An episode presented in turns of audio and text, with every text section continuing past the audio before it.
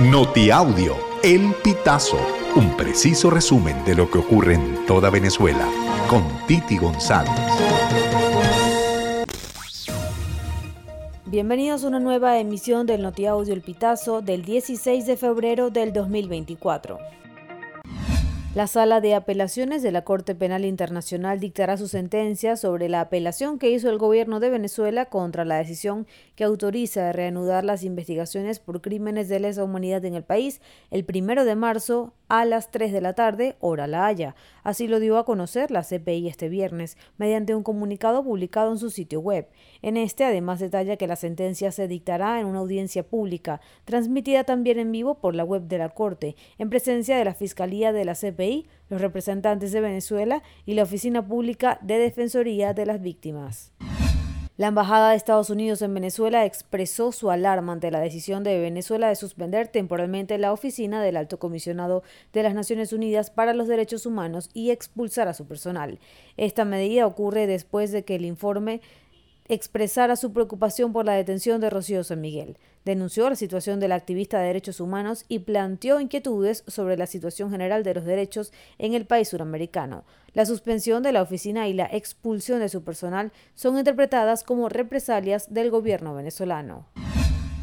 La líder opositora María Corina Machado lamentó y rechazó que el gobierno de Maduro suspendiera las actividades de la Oficina del Alto Comisionado de los Derechos Humanos de la ONU de las Naciones Unidas. Ante este hecho, la abanderada por el partido 20 Venezuela emitió un comunicado en sus redes sociales este viernes, en el que expresa que la medida parece anunciar mayor persecución en contra de los oponentes del gobierno. Un trabajador de PDVSA resultó herido este jueves 15 de febrero al chocar a lancha que conducía contra una cabria en el lago de Maracaibo cuando laboraba en el campo Tía Juana, municipio Simón Bolívar de la costa oriental del lago del estado Zulia. La víctima fue identificada como Arecio Pulido, de 51 años, quien conducía la lancha de buceo Forza 4, que pertenece a la empresa contratista Conterra, según informó el medio local regional del Zulia.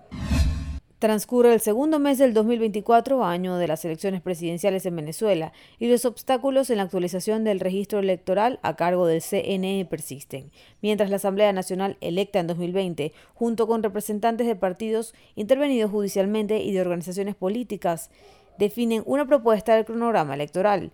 El titular del Parlamento de mayoría oficialista, Jorge Rodríguez, informó el miércoles sobre la presentación de una propuesta de cronograma prevista para este viernes, luego de siete rondas de una reunión con 41 organizaciones políticas. Estas, aseguró, representan 97% de los partidos políticos en Venezuela.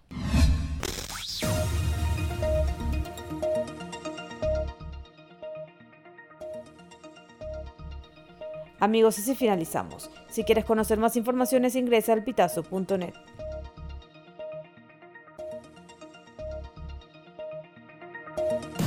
Estas informaciones puedes ampliarlas en nuestra página web, elpitazo.net. También recibimos tus denuncias vía SMS o WhatsApp a través del 0414 230 2934.